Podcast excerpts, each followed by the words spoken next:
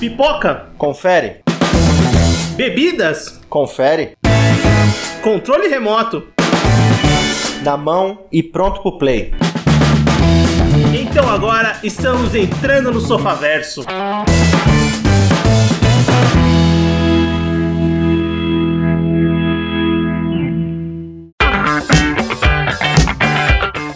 bem, Sofaverso começando. Voltamos para mais um episódio do seu podcast e hoje vamos falar sobre séries, vamos falar sobre a quarta temporada de Stranger Things e para isso eu tô com o Everton, Fala pessoal, beleza? eu tô com o Anderson. E aí, seus invertidos do mundo real, tudo beleza?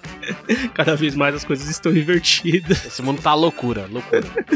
Eu sou o Vinícius e muito bem, chegou a nossa vez de comentar e dar pitaco sobre a nova temporada de Stranger Things, ou bagulhos bagulhos estranhos, como é que a gente. Eu chamo de coisas estrangeiras porque eu não sei falar inglês. Como você queira traduzir e chamar carinhosamente essa série que é o carro-chefe da Netflix, querendo ou não, uma série de enorme sucesso e uma temporada que muita gente comentou. Eu, eu diria que ela voltou a uma boa forma, mas a gente vai discutir um pouquinho o que, que a gente achou dessa temporada, o que, que não achou. A temporada nova de Stranger Things teve nove episódios, sendo lançados sete episódios no dia 27 de maio e, posteriormente, mais dois episódios no dia 1 de julho. E chegou a nossa vez de dar pitaco, de conversar sobre os acontecimentos da temporada, o que a gente gostou, o que a gente não gostou. E vamos lá, vamos começar pelo começo, né? O que, vocês acharam em termos gerais dessa nova temporada de Stranger? Eu gostei muito. Eu acho que, assim, depois.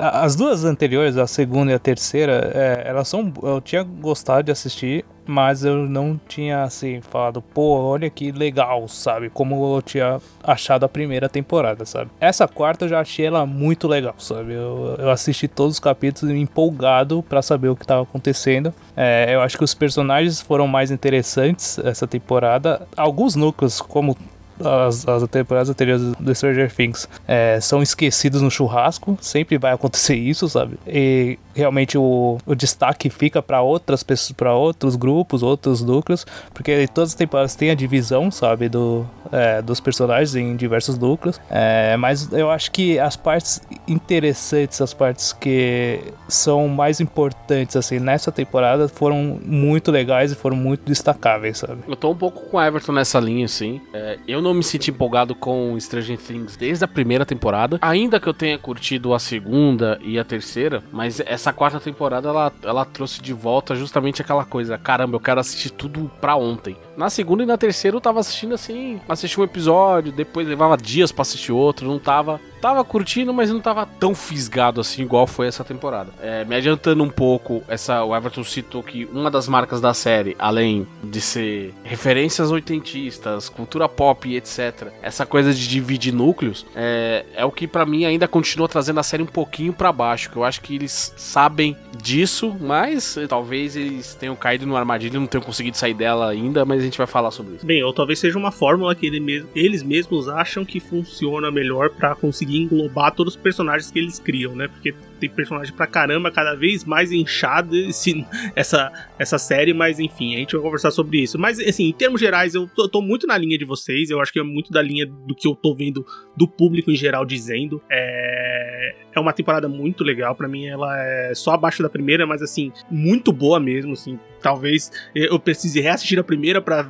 ter essa noção, mas eu, eu continuo, assim, a segunda eu acho bem legal, a terceira eu acho que tropeça bastante, mas não chega ao nível de empolgação que eu tive assistindo essa temporada. Eu realmente achei muito legal. Tem alguns problemas, como muito do que vocês comentaram, principalmente em questão de núcleo, de personagens, de montagem da história, mas também seja uma coisa que talvez seja um erro que, que seja meio que padrão e tá muito agregado É, tá ali a primeira temporada. história que eles estão contando, o tipo de história que o Duff Brothers eles contam e o jeito que eles contam essa história. Então, talvez seja até uma marca negativa, mas uma marca da série. Mas assim, Talvez seja termos até uma marca deles, né? É cometer o mesmo erro sempre. Exatamente, isso a gente vai ver quando eles conseguirem terminar essa série e partirem para novos projetos grandes, né? Porque eles vão sair bem de Stranger Things, querendo ou não. Só se eles fizerem uma coisa muito cabulosa na última temporada. É, Mas- Ou fizeram um spin-off que já corre a boca pequena que vai ter um spin-off. Não, vai ter um spin-off.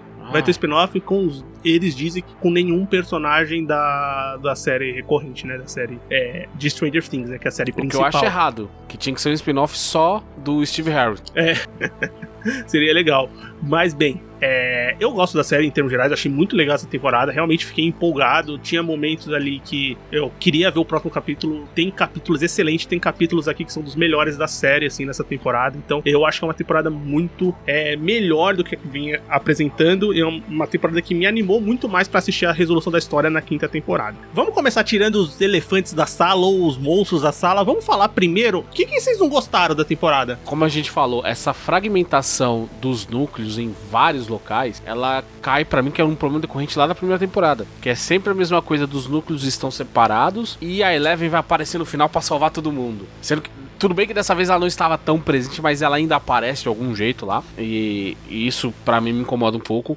O que gera uma grande frustração naquele núcleo todo do Hopper, sabe? Acontecendo lá, porque aquele período que ele passou na prisão, se você parar pra ver, ele tem lá as cicatrizes dele, tá magro e tal, mas não serviu de muita coisa. Ele quebra o pé e na outra cena ele tá correndo inteiro e ninguém mais fala nada daquele pé quebrado, sabe? Ele chega nos Estados Unidos, ah, ele entrou nos Estados Unidos, ninguém sabe onde esse cara tava. o chefe da cidade sumiu por sei lá quanto tempo tempo. Ah, ele tá aqui, tá tudo de boa, sabe? Tá tranquilo. Tem remoto na cidade também, mas tá tranquilo, sabe? Então, assim, essa separação de núcleos eu acho que é, é onde eles. Onde os, os Duffer Brothers eles se perdem um pouco no, no, na hora de contar a narrativa e fazer essas integrações. É, porque eu acho, assim, eu tenho a sensação que ele, eles. É, a prioridade acaba. Você acaba sendo muito mais atraído por alguns núcleos do que outros, assim. É, é, inegável que, por exemplo, o núcleo em Hawkins, é, os personagens são mais legais, sabe? Nossa, sim. Porque comparar, por exemplo, com o núcleo do que tá o Mike, o Will,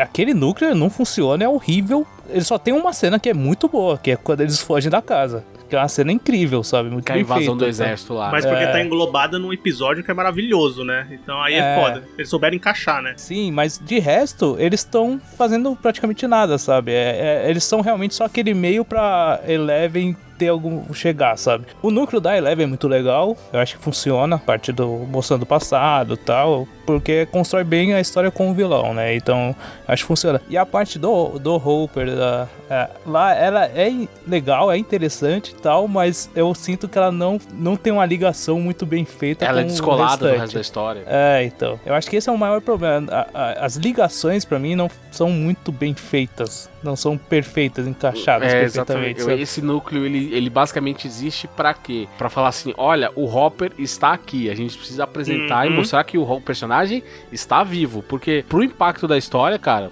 ah, aí coincidentemente ele vai lutar com os Demodogs lá e aí vai matar o deles e aí vai ativar todo o plano que estava acontecendo secretamente na cabeça da Eleven, que ninguém mais sabia, mas tudo bem. Então assim, é, foi dado tanto peso para esse núcleo que, mas ele não acrescenta nada. Ele, ele esse núcleo tranquilamente dava pra ter passado fora. É, e, e, acho que nem é questão de passar fora, porque assim, quando termina a terceira temporada, a gente tem aquela, aquela, aquele ponto do Hopper é, morrer, entre aspas. Né? A gente sabia que ele ia voltar na temporada, e a Netflix não escondeu isso, mostrou de fato logo de cara que uma das primeiras coisas de publicidade da nova temporada foi que ele tava vivo, né? Então a gente Sim. sabia que ele ia aparecer na temporada. Mas, é, a resolução, e eu acho que esse é um problema de, de dividir os núcleos e também um, um problema de, é, da temporada como um todo, é você ter esses núcleos. Eu acho que o do Hopper não funciona e o do Mike, eu, eu digo do Mike, do Will, é, Nossa, também não funciona. É a segunda temporada seguida que ele é basicamente um apêndice na série. Isso é uma pena, porque ele é um personagem muito importante, mas os Duff Brothers já falaram que ele vai ser um dos principais personagens na quinta temporada, assim como ele claro, foi na segunda, né? Justamente pelo final, né? Justamente pelo final, né? Então tem esse ponto. Mas assim, eu acho que não funciona porque, é... primeiro são histórias interessantes que não tem tanta ligação, tem uma ligação com o enredo principal, mas é muito mais interessante do que toda a história de Hawks e as respostas que estão sendo dadas, principalmente no núcleo da Eleven, né? Então você fica meio, ah, tá, pula, esse, pula isso. E esse, essa questão que eu não gosto também da temporada, esses capítulos enormes, que parece que repete um monte de coisa em vários capítulos. Ah, isso é um outro problema. Eu acho que a divisão que fez na Netflix foi meio maluquice, eu, entendi, eu achei, viu? Porque assim, eu acho, eu penso o seguinte, pelo menos a maioria do público de Stranger Things, ele assiste maratonando. Sim. Então, tipo, tem um capítulo de duas horas e meia é que nem assistir dois, três capítulos juntos, sabe? Então, por que não dividiu logo em dois, três capítulos, sabe? É, é, é um conceito Pior, que eu não entendi, não sabe? Por que, que não lançou tudo junto? Também, é, é, eu achei umas escolhas que foram muito estranhas, sabe? Porque, assim, o capítulo, sei lá, ter uma hora e meia, tá mas tipo, isso daí não, não interfere você fazer dois capítulos, tá ligado? De 50 minutos, sabe? É, é muito estranho, sabe? Eu achei uma divisão muito maluca. E Não, eu, te- eu tenho um problema diferente, é porque vai muito na linha do que o Vinícius falou. Tem horas em que a gente vê que as mesmas coisas estão repassando, porque eles parecem que não sabem como completar um episódio. Mas curiosamente, na contramão, tem episódios onde as coisas acontecem e você fala, mas. Meu Deus, cadê o, cadê o meio aqui? Eles foram do ponto A ao ponto C e pularam B, sabe? Em alguns momentos da temporada tá tudo muito rápido, as coisas estão acontecendo alucinadamente. Em outros momentos, tá uma injeção de linguiça desgraçada, ou seja, é de novo. no núcleo da Eleven, nossa, né? Nossa, demais. Sim, então, e é de novo os, os Duffer Brothers, os irmãos Duffer, os irmãos cervejeiros, fica aí pra quem entender a referência, eles não têm o controle total da narrativa. Eles têm o controle da história, mas da narrativa, da forma como a história é contada, eles não têm. É Totalmente. isso, mas isso é uma coisa que eles mesmos falam em entrevista, não que eles não têm controle, obviamente eles não vão entregar isso de uma vez, né? Mas eles falam assim, é que eles têm os grandes passos da história. Então, eu sei que vai acontecer uma coisa gigante aqui, uma coisa gigante ali, uma coisa gigante lá.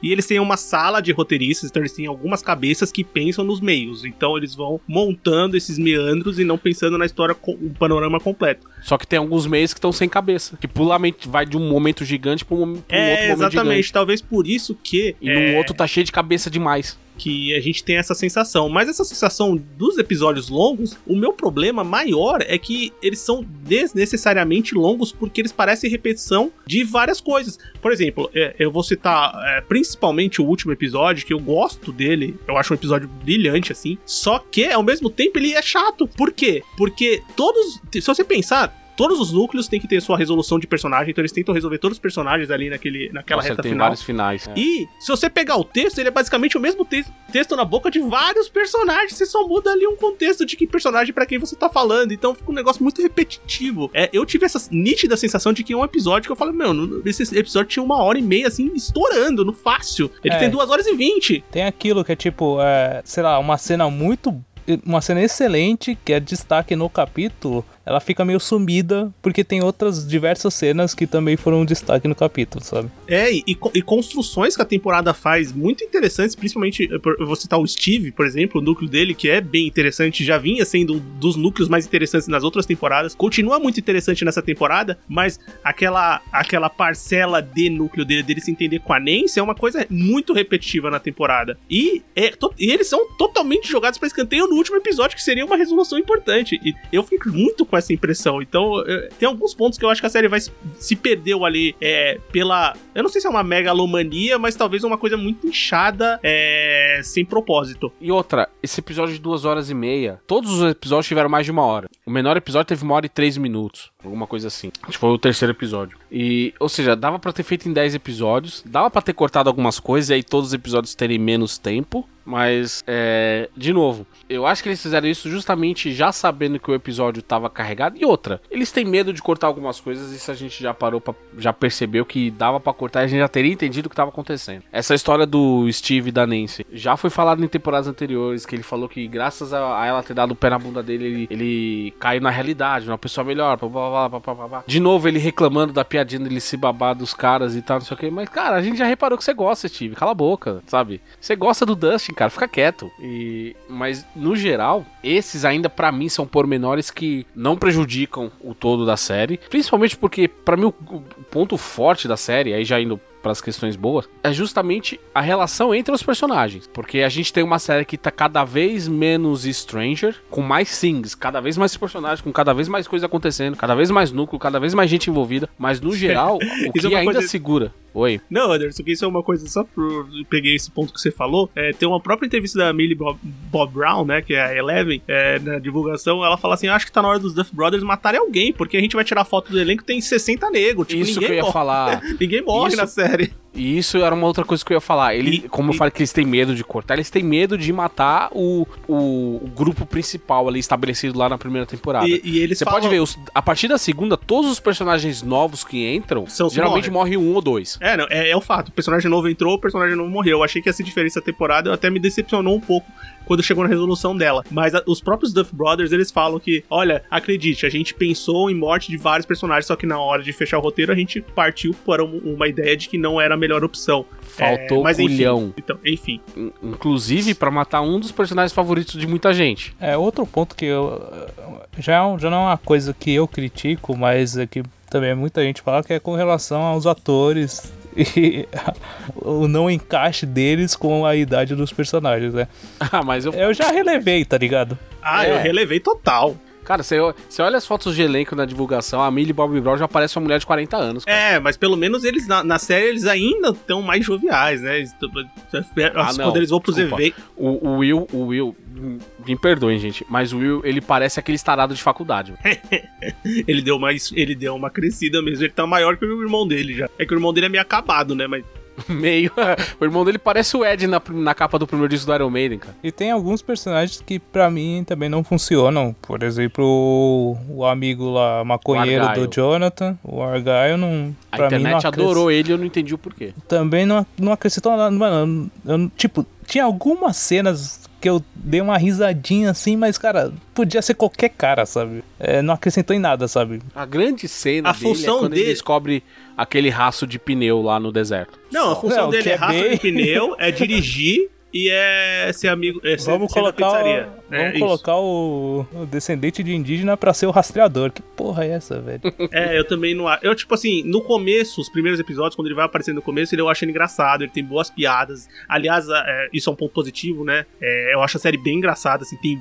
Eles acertaram o tom de comédia, mas isso é uma coisa que eles já, já tinham acertado, apesar deles terem exagerado em algumas partes é, nos outros anos, eu acho que nessa temporada tá melhor dosado essa, essa questão. Não, mas, as- cara, eu ainda acho que nem é tão engraçado assim. Pra mim, quem tem as cenas mais engraçadas da temporada continua sendo a Robin, cara. Sério, a Rob, a, a Rob eu gosto, mas eu gosto muito do. do Eu gosto, eu gosto desse do humor Murray. esquisito. O Murray é muito e o engraçado. Murray, claro. O cara, o Murray, mas a gente vai falar depois. É, Apesar de ele estar no núcleo totalmente deslocado, cara, ele é um cara que eu preciso que ele venha pro núcleo principal porque ele é muito bom, cara. É, bem, Everton, nesse ponto que você falou, e- é, você, você falou de que as pessoas falam, né? Mas eu também não acho que. Não, não, não chega a me incomodar ainda, né? Mas porque eu não sei quantos anos eles têm na série, mais ou menos? 15, 16? É, Não, e os irmãos. Ah, isso é outra coisa também. Tem esse ponto, a, né? a Eleven tá com 14 anos, já não é mais Eleven.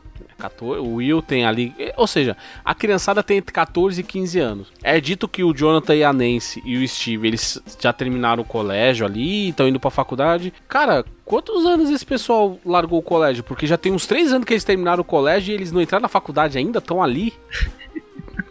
Estão fazendo tão- a aplicação pra faculdade ainda. Eles estão indecisos. Não, Estão é- é um- é um não estão fu- passando não. nada. E é um furo de roteiro, porque o, o, o, Steve ele fala mais pra frente: ah, não, tem aquele cara lá que se formou há dois anos e não sei o que, já é um adulto. Caralho, você já se formou há dois anos e você não faz nada ainda, tá ligado? Mesma coisa o Jonathan, mesma coisa a Nancy. Ainda bem que eles não fazem nada, né? Porque eles têm que salvar o mundo, né? Então, se não tivesse eles, a gente tá fudido. Mas tudo bem. Eu, eu entendo, eu entendo é, esse voto de, de vagabundagem deles. Mas eles trabalham, É, pelo menos têm suas funções ali. É, mas pelo menos, é, eu entendi o que os Duffer Brothers fizeram. Eles pensaram: se adulto de criança deu certo no Chaves, pode dar certo aqui também, Por que não, né? né? Falta meter um chapolim na próxima temporada. Cara, eu não duvido. Talvez o Argyle, se ele aparecer com a marreta, quem sabe. Referência é o que não falta, né? Referência é, é o que mais tem e eu acho que vai continuar tendo. Mas aí seria uma referência muito fodida pra mim. Mas, e aí? E coisas boas? Que eu acho que é- é- essa temporada tem mais coisas boas do que negativas, né? Sim, cara. sim. Acho que uma das principais é o vilão. Porque o vilão dessa temporada funciona bem pra caramba, velho. É, eu, Eu acho que tanto, de, tanto na construção do vilão, é, no modo como ele age e também na, na- no, no físico, na aparência, cara. Porque eu achei que foi muito bem feito, sabe? É muito foda. Eu acho tudo, eu acho tudo funcional do vilão. É estética, muito foda, muito fodida, muito é, amedrontador, muito bem feita. Tem uma parte de maquiagem muito boa. Quando usa CGI é muito bom. É visualmente muito interessante. História, eu acho tanto a história dele e é, é, acho que a principal história melhor contada da temporada é a do Vecna, quando relaciona com, com o número 1. E junta também, é uma história muito importante pra você entender várias das respostas que a série não tinha dado ainda, né? Então é uma coisa muito funcional, talvez eu acho que seja o melhor arco é, dessa temporada também, porque é muito importante pra série como um todo, né? Sim, de fato. É, o Vecna, ele, ele tá muito bem construído. Narrativamente e falando em termos visuais também. É muito boa a interação dele com a Eleven naqueles capítulos explicando a história dele, o que, que aconteceu naquele Muito laboratório. O tal, o tal, o famoso incidente do laboratório de Hawkins. Todo mundo sabe o que é, mas nunca sabe o que, que aconteceu exatamente. É, outro ponto que me surpreendeu positivamente e que eu tinha até um receio era a volta do Matthew Modini, o Dr. Brenner. Para... Eu falei, putz, de novo, todo aquele arco e tal, esse cara, mas pelo menos o fim foi satisfatório. É, e como é o arco de resposta, como essa temporada entregou pelo menos essa resposta do que era o laboratório, o funcionamento do laboratório, é, e esse personagem que é o Papa, o Papa que a gente conhece desde o começo, desde o começo, desde a leve pequenininha, é, esse fechamento dele também é muito interessante. Sim, principalmente porque fica a lição. Nunca confie no Matt Modini, cara. Nunca. É, Mas enfim, tirando olhos pessoais à parte, é, de novo, a gente falou do Murray. Ele. Com a Joyce, cara, eu falo, daria uma aventura separada, porque eles têm um- uma veia mais cômica, assim, um, um lado mais aventureiro, sessão da tarde, do que o resto do, do núcleo que tá sempre envolvido naquela merda de gente morrendo, sumindo, monstros aparecendo e etc. Isso eu gostei que fun- funcionou bastante também. Infelizmente, eu não posso falar o mesmo do, do nosso querido Hellboy na cadeia. Acho que ficou muito. é, a gente sabe o que vai acontecer. Eu acho que o problema, o maior problema dessa parte do, do, do Hopper na cadeia é o quanto tempo demora essa parte. Se eles tivessem resolvido em três capítulos, seria tão mais interessante, mas demoraram a temporada inteira pra resolver isso. Eu falei, meu, já não tem mais necessidade. É, porque ao mesmo tempo, sei lá, no começo parece que é difícil pra ele fugir e no final é muito simples, sabe? Pois é. Mas voltando ao- à questão do Vecna, o, outra coisa que eu acho muito boa também é, mesmo sabendo que nenhum personagem principal vai morrer, ele realmente foi a figura que você ficou se tremendo na cadeira, porque, mano, quando ele aparecer é porque vai dar merda, sabe? É, tem- e o fato dele ter um, um tema próprio é muito a vibe do Fred Krueger, dessa É, coisa cara. onírica, de ser no sonho, Não, de- a pessoa tá em transe, em transe, um momento mais indefeso. Tanto é que tem a participação do Robert Eglund. do Robert Eglund fazendo o papel do, do Victor, o pai do Henry, e é uma participação macabra, aliás, aquele é muito bom. E aí entra num furo gigante de roteiro pra mim, porque em nenhum momento o Victor falou daquela porta com vitral de rosa pra Nancy. E a Nancy sabia o que que era, olha. Cara, quando eu, li, quando eu vi aquilo, eu falei, não, você tá de brincadeira comigo que ela, ouvindo o cara falar, ela sabia como era a casa dele. E, e soube, e soube montar o que a Max tinha visto. É, então, sim. Eu, eu- eu também Mas fiquei pensando nisso, mas, é, tipo, tá, beleza, eu, vou aceitar, vou engolir. Essa parte da, do Vecna, dele agir, pô, eu acho muito legal, porque lembra realmente o Fred Krueger, Sim. é uma das principais referências, e lembra muito também o It, né? Esse- essa temporada inteira ela tem a vibe do It, cara. É, pega os traumas dos caras, trabalha em cima daquilo, sabe? Porra, aquela cena já no último capítulo, quando a Max tá no, no salão lá do- de festas e tal, e começa a estourar as, as, as bexigas com sangue, pô, aquilo não é Steve, aquele Stephen King pra caralho, sabe? Porra, Sim, ali é, é aquilo é Carrie escritinho, né? Tipo, é, é, É, é- o baile da Carrie, exatamente. é a referência total. Mas eu acho interessante também, porque essa temporada com o Vecna, é, porra, são mortes violentas, né, dos personagens quando ele pega. Você fala, caralho, isso aqui tá pesado, isso aqui não tá, não tá PG-13, né? Tá um negócio Foi o que eu pesado. falei, tá, tá, tá estranho, né? E, e só pra não deixar passar o Vecna, é, em algumas momentos ele parece um adulto com barriga d'água. Não sei se vocês viram a mesma coisa que eu, cara. Às vezes parece que tem uma barriguinha, né? Mas talvez ali seja só, só a maquiagem que deu uma, deu uma balançada no corpo do ator, que é,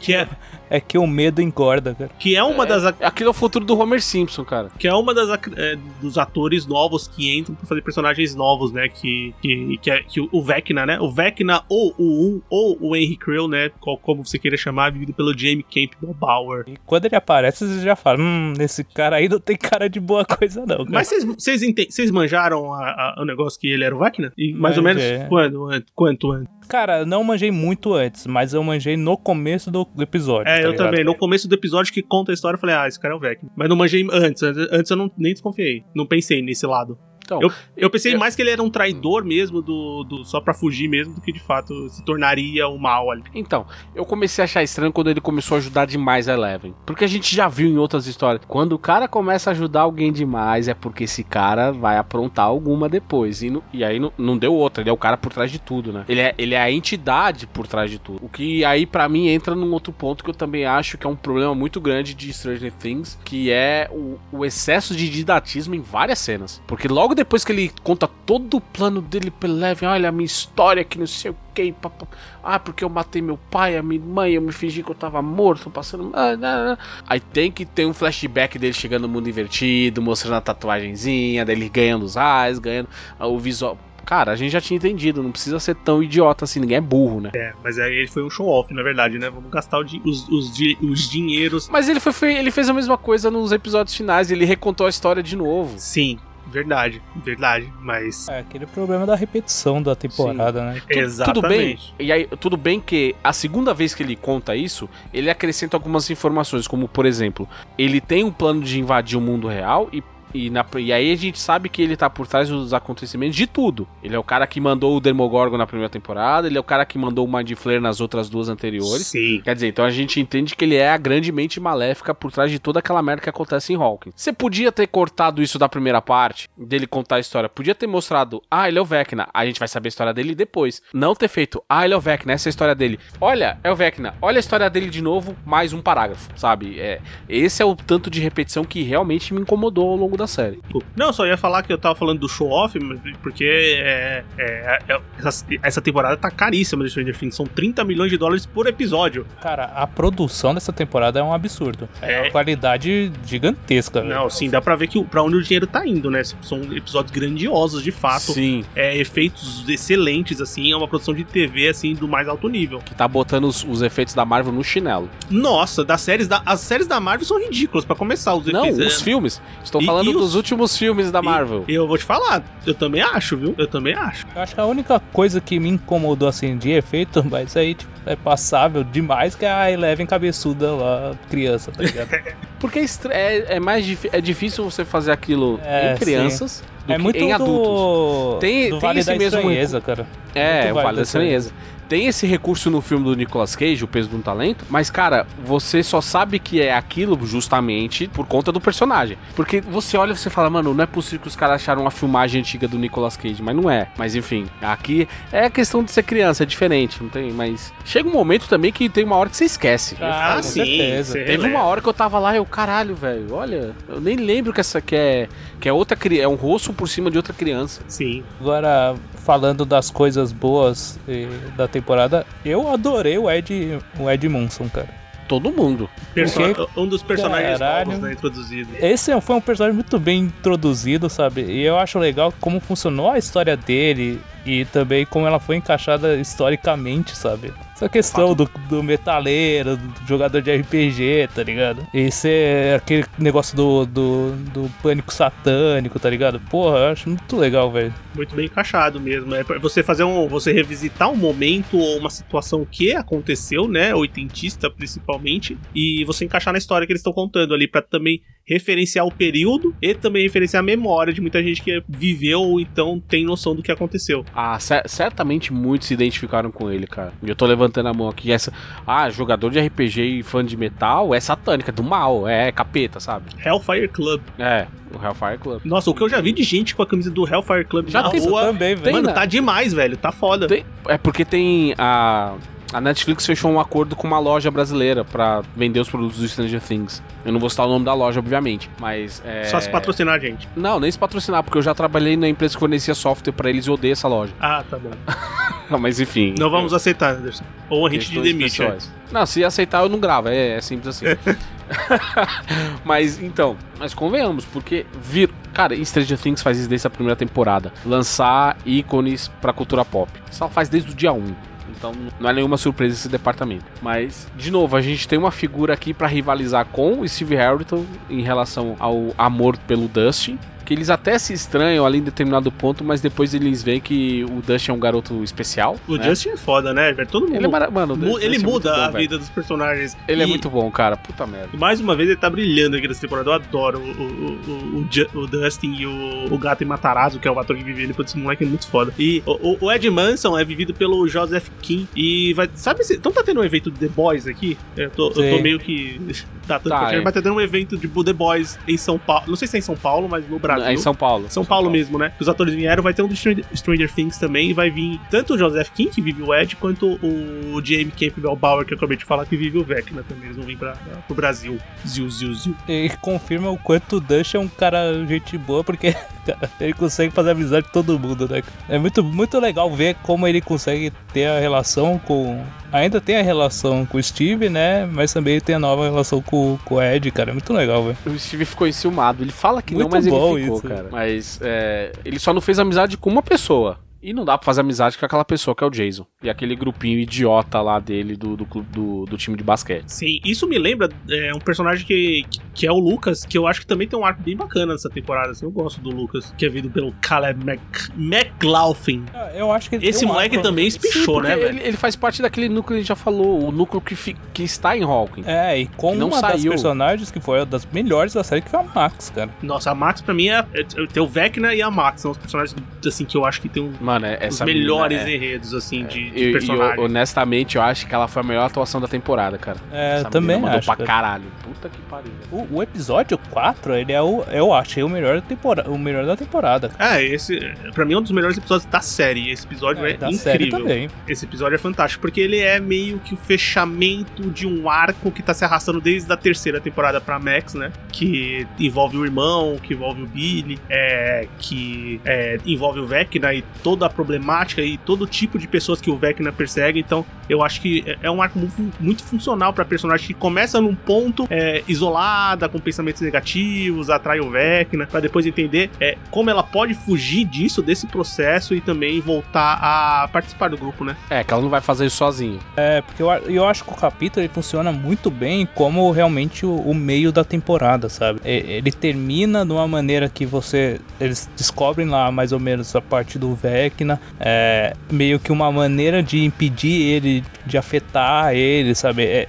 a parte, por exemplo, dos, dos moleques fugindo lá pra ir tentar achar Eleven, sabe? Eu acho que tem muitas coisas que realmente eles retratam muito bem o meio da temporada e de, para depois chegar nas resoluções, sabe? Eu achei que foi um episódio muito bem encaixado é, e ele funciona muito bem. é, ele não tem aquelas repetições, sabe? Que a gente vê depois. e Por isso que eu achei ele um baita episódio. Não, sabe? visualmente ele é foda pra caralho, assim. É, esse episódio, esse é aquele episódio que vai na crescente, né? Crescente, crescente, crescente. Quando você vê na metade pra fim, você, você não consegue parar de assistir, né? Porque ele tá toda hora acontecendo alguma coisa, acontecendo alguma coisa. E a- o visual, o- eu acho que ele visualmente, mostrando o mundo invertido, mostrando a Max lá, mostrando como o Vecna age, as prim- primeiras participações diretas, assim, do Vecna, é... Puta, eu, eu achei muito foda, cara. E, obviamente, também tem uma pessoa que ficou muito feliz com, com esse episódio, que é a Kate Bush. Ela ficou, assim, muito feliz. Ela deve ter ganhado muitos, muitos dinheiros agora. Cara, mano, você vê como a série é popular, né, cara? Tipo, trouxe de volta o hit dela de novo, a número um das paradas, tá ligado? Pô, é, é muito gigante isso, sabe? Mas também funciona porque a música é boa. Se fosse É, música ruim, sim. não, não ia ter o mesmo impacto, cara. É, mas, mas Isso, é, isso é usado lá no último episódio com uma versão remixada de Separate Ways do Nossa. Journey. Que honestamente foi a melhor música que eu achei, tipo, do, da série, tá ligado? Nossa, Inserida assim. É- cara, é, e aí eu vou chover no meu olhado porque fala assim: a, fa- a fase do Journey com o Steve Perry no- nos vocais, cara, é, é um absurdo. Então as pessoas, as pessoas deveriam ouvir o Journey também. E é muito legal como ela é usada lá na, na, na cena, porque eles estão saindo pra ir. Eles na estão indo em frente ao desafio, né? E desafiar. Cara, é muito legal. Realmente, é uma versão, um remix ficou muito foda, velho. É, O que me ele- leva a um ponto. Eles fizeram essa, essa questão musical é, diretamente Sempre foi, a envolvida. trilha, a É, trilha é, sonora de Stranger Things sempre foi muito boa, cara. Sempre muito boa, é, só que eles colocaram agora a música como um fator de trama mesmo, né? De você interferir Não, já, na trama, na né? primeira temporada, na primeira tem na temporada te- já teve a questão do, do Jonathan e do Will. A música Should I Go, que o Jonathan toca pro Will, que é, é a música que conecta os irmãos, né? Que é o que salva o Will do mundo invertido. Na E na primeira temporada anterior tem também o, o Everend Story. Neverend Story, é verdade. Não, então, e aí o que me leva ao ponto da cena épica do Ed tocando guitarra no mundo invertido, que me levantam duas questões. Os fãs bi- bitolado do Metallica. Ai, ficou popular demais o Metallica. Sério, o Metallica ficou popular, gente? Caralho, O mano. Metallica é é popular desde maluco. 1984, Os cara cara. é- Não, não é possível. É, então, esses caras são idiota. E aí, conversando com o nosso colega, o Washington, cara, o fã de metal ele só confirma o estereótipo de que metaleiro é burro, velho. Porque ao invés do, do imbecil ficar, porra, a banda vai ficar feliz, vamos, vai voltar a aparecer, não sei o que e tal. Ah, não, ficou popular demais.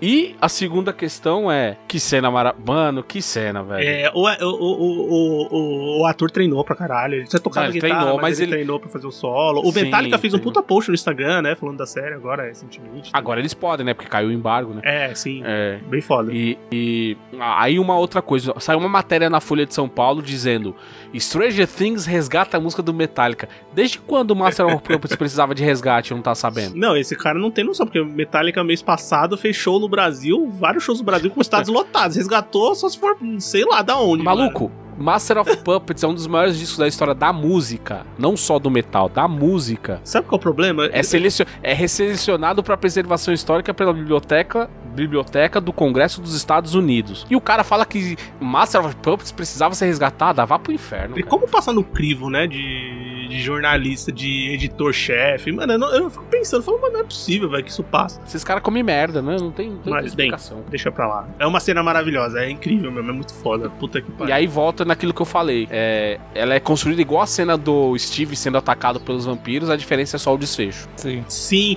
e pô, isso é, isso é uma coisa que me decepcionou quando o desfecho. Eu falo, ah, porra, sério, mano, de novo, isso aí é uma coisa que. O que é pior, eles fazem a gente gostar tanto de, um- de uma personagem pra matar assim, sabe? Cara, o- a- isso que eu acho, eu achei foda assim, beleza. Ele ter morrido, eu, eu entendi até como uma ferramenta pra eles não terem que justificar nada depois, sabe? Porque assim, eu explico. No mundo eu entendi, real, Everton, mas vai Você lá. entende? No mundo real, o Ed ele tá sendo lá suspeito de ser o assassino tal, tá sendo foragido. Então eles meio que pensaram, ah, vamos matar ele aqui, vai ter uma carga dramática já da morte dele, vai ter tipo a redenção dele e, e a gente não precisa, não precisa explicar, tá ligado? É, porque Tanto assim, é ele, que- tem- ele vai ser preso, ele vai ter que. Como é que a gente vai explicar isso? Não tem como Tanto é explicar. que no prólogo, é, a foto dele de desaparecido é a única que é pichada, que o tio dele vai lá e troca todo dia. Ou seja, pra cidade, aquele problema já tá resolvido, sabe? O cara, ah, ele foi pego pelo terremoto, pela fissura que se abriu ali na cidade. Mas o que me leva à cena do Dustin conversando com o tio dele é uma cena muito bonita, cara. É muito, essa legal, muito velho. boa. É, da- das cenas que eu falo que são repetitivas no último episódio, tem- é, o, que, o que faz você você não fique assim, é, mais decepcionado ou entediado, vamos dizer assim, é que os atores são bons, assim, as histórias são boas, os personagens são bons, é, Os tem- personagens são ótimos. tem interações ali que você fala, pô, isso, é- isso, apesar de ser uma coisa que eu já vi, pô, tá funcionando, porque é muito interessante, é um. É um, é um- é uma história muito bem é, contada e cativante, né? Acho que Stranger Things voltou a cativar, assim. Você ficou, puta, é, eu gosto desses personagens, quero saber o que vai acontecer, eu quero saber como eles vão se resolver, é, toda a questão do, do- do- da trama é, e como ela vai se desenvolvendo. E você pensando que você não quer perder alguns personagens. Eu vou dizer que um personagem que eu tinha.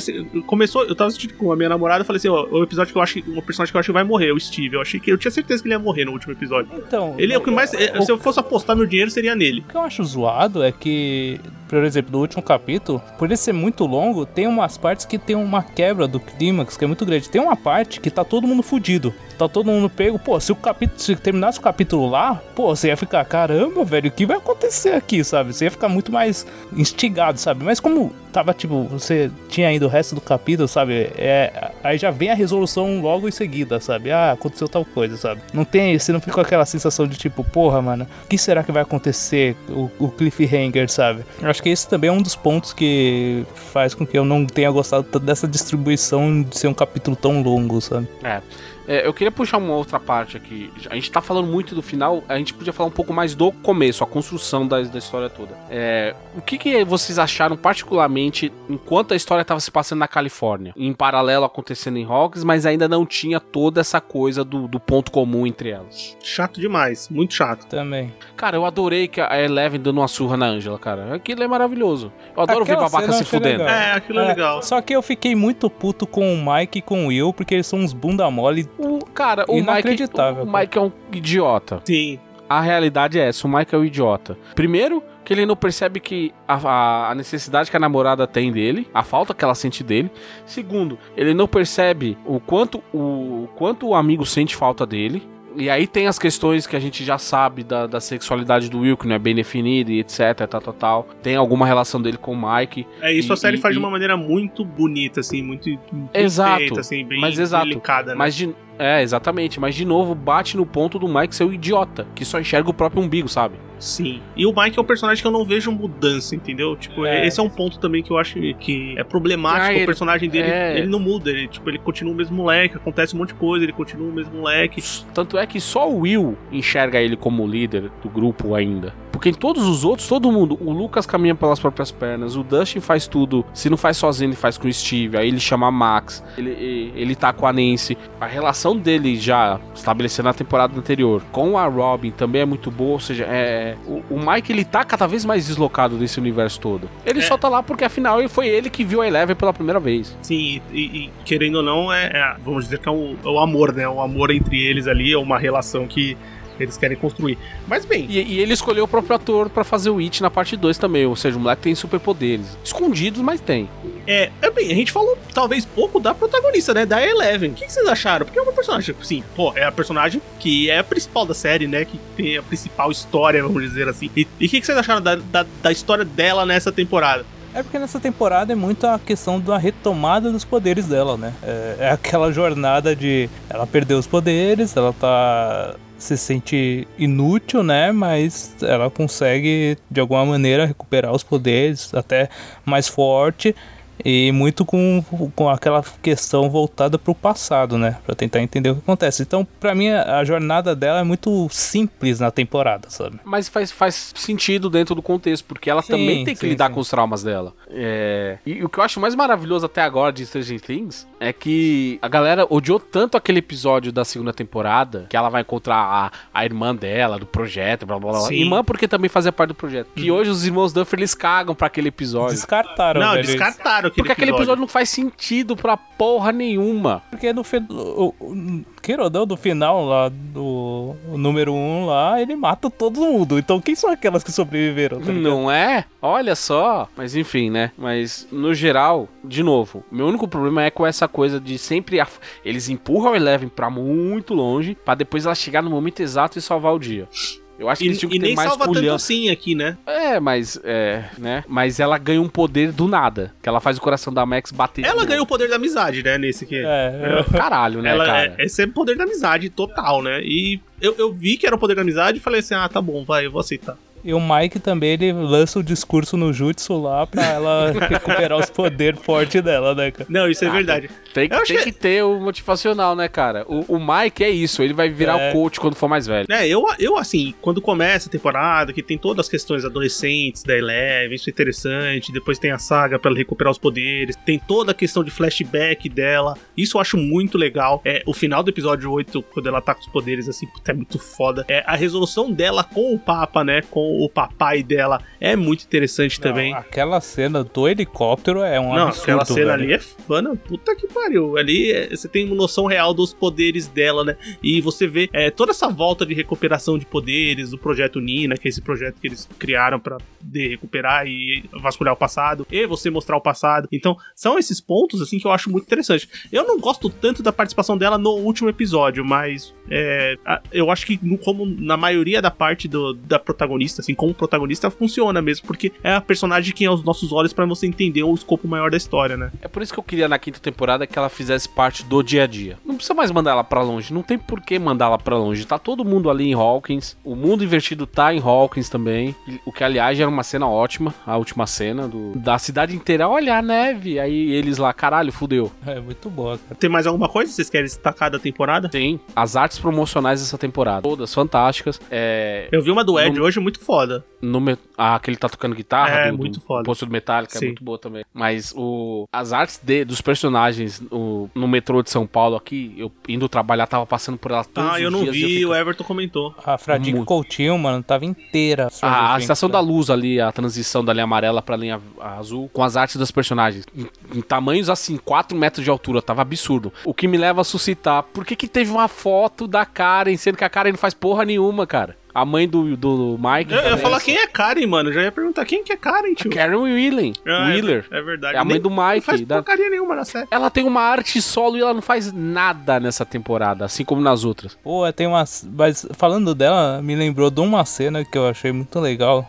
dessa temporada, que é quando eles estão na casa dos Wheeler pra des- O e descobrem. café da manhã. É, e o não, Dustin eles- pegando café da manhã. E eles descobrem como é que funciona no mundo invertido, o negócio da luz, tá ligado? Que o Steve tá do outro lado sim. e o Dust tá, do, tá no mundo real, cara. É muito. é, pô, eu achei esse conceito que eles- muito legal, sabe? Como eles fizeram pra demonstrar que já tinha sido apresentado na primeira temporada, mas. Que a tipo, Joyce já tinha decifrado na primeira temporada. também. Sim, mas como eles mostraram nessa temporada, eu achei legal também, sabe? Toda essa questão do mundo invertido é legal, sabe? É, muito legal. E outra, e a gente cai na questão do fato do Steve Harrington virar o pai super poderoso, praticamente. É. é Ele tem, um dia, ele tem um diálogo com a Nancy no, no último episódio. Ele fala: Não, porque eu já te falei daquele sonho que a gente teve, da gente estar numa van com seis filhos e tal, e a gente tá aqui juntinho. Cara, você já tem seis filhos, velho.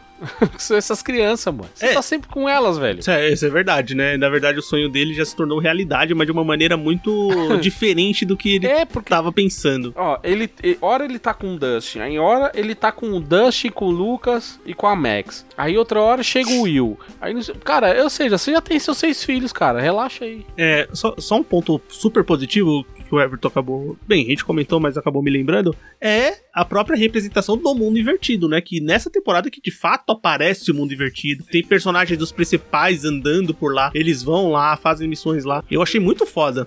Mas o Hopper e a, o Hopper e a Joyce já tinham ido pra lá. Ah, mas Tudo não. bem, tudo bem que eles foram, eles viram um fragmento, um pedaço É, e eu voltaram. digo- sim, é, eu não digo teve uma assim, exploração maior. É, tem uma Mas- exploração nessa temporada, de É, Eu fato. achei muito legal o negócio dos portais, como eles. aquela parte quando eles estão subindo lá e depois caem, sabe? É, Sim, pô, é- isso é muito foda, eu achei achei. muito legal, sabe? O conceito realmente do mundo invertido, realmente, sabe? E principalmente como o Dustin ele tem conhecimentos de física quântica, né, cara? O, o moleque é um gênio. Cara, é um gênio, cara. O cara, o, cara de tudo, o cara sabe de tudo de RPG, tempo, espaço, é, teoria da relatividade geral. Vocês gostam do final da temporada e s- o que vocês esperam da próxima? Eu acho que ela consegue dar um. é, ele consegue finalizar a série. Não é um final feliz, porque o plano do Vecna dá certo. De, certa de parte certa, dá de certa maneira, né, cara? Porque. Ele consegue pôr as mãos no mundo real. É, por isso que me exatamente, irritou- consegue abrir o portal que ele queria, sabe? Sim, por isso que eu fiquei pensando que eu falei, cara, o poder, o poder da amizade da Eleven não surtiu tanto efeito assim. Ele só foi um. Mas ele serviu pra salvar a Max. O problema é que a Max já tinha aberto Então, o portal. pra salvar por- a Max. O, o exatamente. portal já tinha sido aberto por ela. É, a Então, Max vai voltar, né? A gente já sabe. É, é óbvio. Acho que eles não vão matar a personagem, mas que ela vai voltar mais traumatizada e mais lascada ainda, ela vai. É, Dessa cena aí, quando abre o portal, eu achei da hora cortando o Jason no meio. Porra, muito foda. Pô, eu, gostei. falei, caralho, velho. Eu não gostei tanto, porque eu queria ver o Vecna pegar ele e fazer ele um picadinho, sabe? Mas enfim. Mas, Mas, ele- mas cara- tá bom. É, Eu aceito. Eu aceito. Mas eu acho que cara, funciona, Mas principalmente cara. a, ce- a, a, a cena do Lucas gritando, chamando a Erika, pedindo ajuda, que é uma cena improvisada, aliás. O ator que improvisou chamando a irmã. Cara, é, é de partir o peito, cara. Fala, puta que pariu, que cena foda, velho. Ele, é basicamente ele vendo a, a, a- a amada dele morrendo, sabe? É foda. Tem cenas do Ed também, quando o Ed fala que ama o Justin. Eu te amo, cara. É improvisado também, não tava no roteiro. Quando ele fala. Ah, dele. pro, pro Steve dirigir o, O Steve o dirigir, trailer. ele falou assim: ah, irmãozão, também é, Big Boy. É. Ei, ah, Big Boy. é, é improvisada também. Então são acréscimos interessantes e fazem todo sentido, né? Mas, o, mas é interessante o final em si, que é eles percebendo que não acabou a treta e vai dar muito mais merda ainda, né? Mas aí, tipo, agora o que me deixa assim curioso pra próxima temporada é qual o impacto que isso vai ter pro mundo em si, sabe? Porque Sim. assim, tá Agora concentrado em. Hawks, não dá pra esconder mais aquilo, não vai ser mais aqueles moleques que vão estar tá limitados a eles, sabe? É aí que a gente vai ver talvez mais do Dr. Sam, Sam Owens, da, do, do exército, do Sullivan, né? O coronel lá. Nem lembro a patente dele se era coronel, enfim, mas é isso. O cara do exército, o Sullivan. Porque afinal, os acontecimentos da primeira temporada, ah, um monte de abóbora apodrecendo. Ah, foi coisa da cidade, do sol da cidade, cagou. Segunda temporada, ninguém lembra. Terceira temporada foi uma explosão de gás no shopping. E agora? Sabe, agora, não, agora o escopo vai ser muito maior. Tem, não Sim. só vai, como ele precisa ser maior, porque senão vai ficar meio. É, é, assim, olha, o mundo tá acabando em Rocks e tá todo mundo de boa, sabe? Nossa, não tem nada É, acontecendo porque- nessa cidade aqui. Beleza, teve. Eles falam assim, ah, teve um terremoto. Beleza. Aí, mas aí, no última cena, todo mundo tá vendo que aquilo não é um terremoto, né, cara? Não, sim, não tem mais como esconder, né? E eu achei isso corajoso de uma maneira, mas também fiquei pensando como eles vão resolver isso pra próxima temporada. É perigoso. É, assim, vai ser uma, uma batalha a céu aberto. O que, que vai ser aquilo, né? É, vai ser um negócio muito Tudo bem, maluco. tudo bem que tem uma cidade na Pensilvânia que ela tá. Ela tá com um buraco no chão, ela tá queimando carvão desde 1962. Então ela virou uma cidade fantasma. Talvez eles façam assim, ah não, tem esse acidente lá, a gente isola a cidade e deixa lá queimar até sabe-se lá quando. Mas bem, vamos pras nossas notas então? Vamos. Vamos nas nossas notas de 0 a 10, o quê? Portais do Vecna. Quem quer começar? Ah, só pode ser uma nota. Eleven. Não, desculpa. desculpa. Desculpa, tava óbvia demais. É, baseado em tudo que a gente falou, dos pontos muito positivos que a série tem, e principalmente da, da empolgação que eu senti como se estivesse vendo a primeira temporada, é, eu daria uma nota muito alta pra série. Tipo, se fosse isso, era um 10, tranquilamente. Mas, tirando algumas conveniências de roteiro, o fato do, de dos irmãos Duffer não terem o total controle da narrativa, porque hora eles aceleram demais e horas eles ficam enrolando muito, isso aí perde pra mim uns pontinhos, mas ainda assim é uma, uma temporada sensacional. Uma série muito boa desse ano que tá sendo muito bom pra séries de TV e streaming em geral. Nossa, esse ano tá Essa foda. semana, ah, esse tipo, ano- as, as semanas de estreia foram foda, sabe? né? Não, esse ano tá muito foda, cara. Então eu, eu vou ter.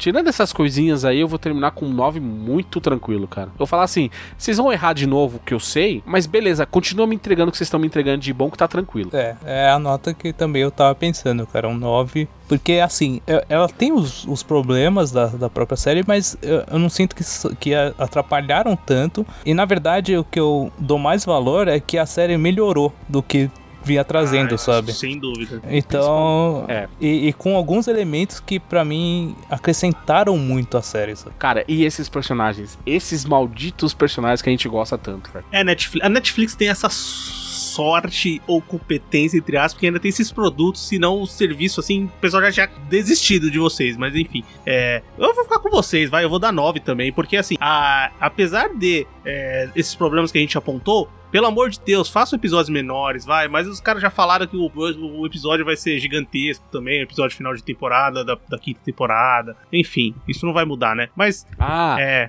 outra coisa. Cara, a, a gente, a gente vem de anos do padrão de TV aberta com 24 episódios, 22 episódios. Aí chega o streaming com 13, a própria Netflix fazia isso. Aí depois 10, 8. Os caras me colocam 9, cara. Sabe? Segue o padrãozinho ali, bonitinho. Pô, sim. 8, 10. Não, mas Ah, o, porra, pad- nove, o problema mano. é que a Netflix parece que quer inventar, né? Porque assim, não é só o Stranger Things. Stranger Things tá com um episódio Não, gigantesco. é. Mas, por exemplo, Tem o- série com 7 episódios. Cada 7 episódios, velho. Ozarks é uma série que eu não terminei até hoje, porque é isso. Você, tipo, são 10 episódios na temporada, tem um episódio que tem uma hora e meia, outro episódio tem 40 minutos, outro episódio tem uma hora e 20. Eu falo, caralho, qual que é o padrão dessa porra, velho? Não, não, não consigo entender. Mas enfim, isso é uma coisa que a Netflix faz e, e tá fazendo Stranger Things da, de uma potência maior. Mas por tudo que a gente comentou, né? É, eu acho que eu fico com um novão também, porque me voltou a sensação da primeira temporada, de diversão extrema, de importar muito com os personagens da história é, tá muito boa e uma produção assim sensacional. Que isso eu achei que foi o ponto crucial. É, obviamente, perto de alguns problemas de história, mas com todo funciona melhor. E a média, Vini? Bem, na minha matemática deu 9, eu não tenho certeza. Mas, bem, vai chegar essa nota lá pra, pra Stranger Things, vai chegar pra Netflix, vai chegar pros Duff Brothers, eles vão continuar. Espero que eles peguem essa nota 9 e consigam fazer uma quinta temporada brilhante, como assim a gente espera, do mesmo nível ou quiçá melhor que a quinta temporada, certo? Que a quinta Sim. temporada não, que a quarta, né? A quinta que vai vir. Vamos pro bloco final então. Recomendações, críticas e o que mais vier à nossa cabeça agora no bloco final.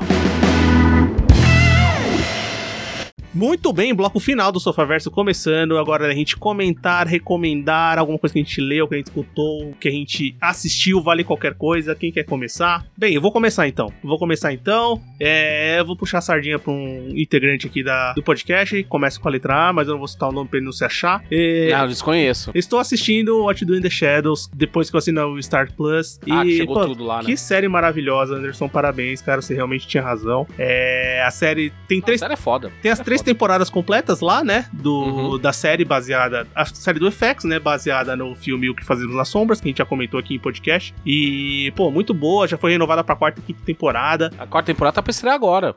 É, sai esse, agora esse, esse esse mês mês ainda. começo de agosto. Pô, maravilhosa. Eu eu tô achando a série, assim, incrível mesmo. Dou muita risada, me divirto muito. Eu acho muito boa mesmo, vale a pena. Você tá Eu na primeira temporada ainda? Não, eu tô na terceira já. Ah, Já tá na terceira? Ah, Já uma- deu maratonada. É, ela é muito foda, cara. é muito- Bom, e- eu vou continuar no tema, porque como a gente falou que o, o Ed Manson, ele faz parte de um clube de D&D e, te- e teve toda essa coisa de polêmicas de assassinato e tal.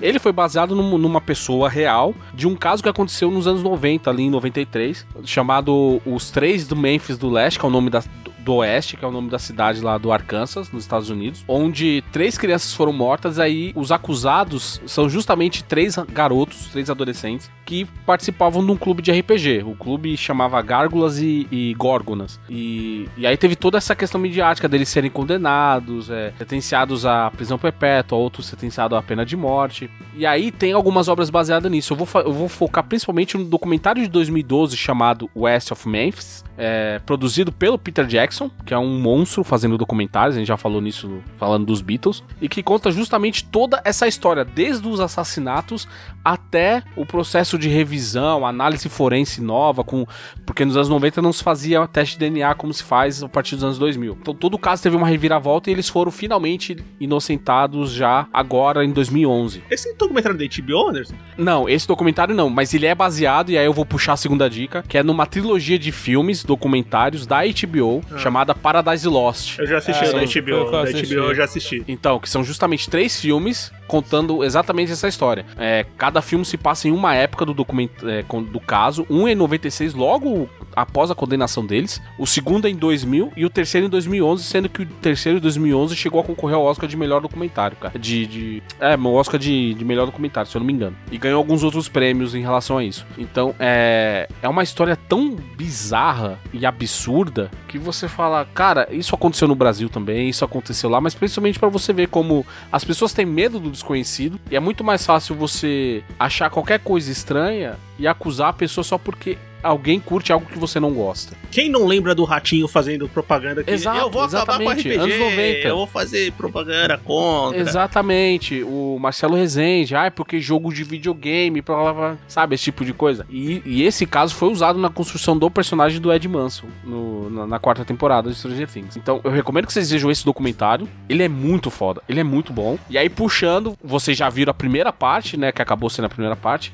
mas vejam as outras duas também, que os três, com os quatro, né, compõem um cenário, assim, dessa bizarrice que, infelizmente, ela aconteceu aqui, não no mundo invertido. Everton, Cara, por último, eu vou recomendar o livro que eu estou lendo no momento, que é de uma das maiores fontes, creio, do Stranger Things, que é o Stephen King, que é o livro de conto dele, que é o Bazar dos Sonhos Ruins, cara. E, cara, ele é um mestre da escrita mesmo, assim, de suspense, de terror. E, e os livros de contos são muito interessantes porque muitos não, não, não são focados nessa parte do terror, sabe? Tem alguns que são histórias mais simples, assim, que elas têm, podem ter coisas trágicas, assim, mas elas fazem, são muito mais é, de fazer você pensar na vida, nas coisas, assim, sabe? Eu acho que é um, King é um autor que ele consegue é, escrever muito bem essa forma também, sabe? Além do, do terror, que no qual ele já é um mestre, sabe?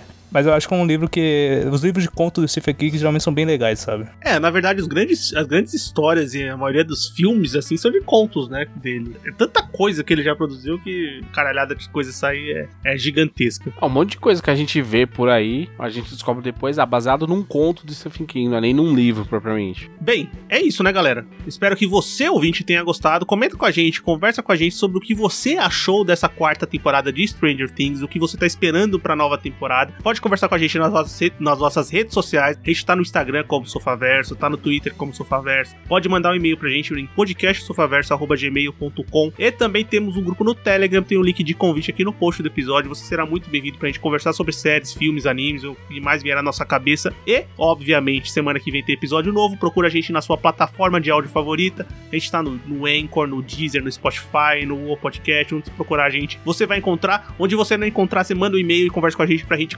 conseguir colocar o podcast na plataforma. E é isso, semana que vem tem episódio novo, valeu! Falou. É, eu adoro que não só fã de Metaleiro é burro, como fã de Stranger Things tem uns que são bem tapados também. Tem uns falando que existe uma teoria que só morre personagem com B, que foi a Bárbara, que foi o, o Billy, sabe? Primeiro que Billy é diminutivo de Will, que é de William, começa com W. A Chrissy começa com C. Enfim, né, cara? Até mais.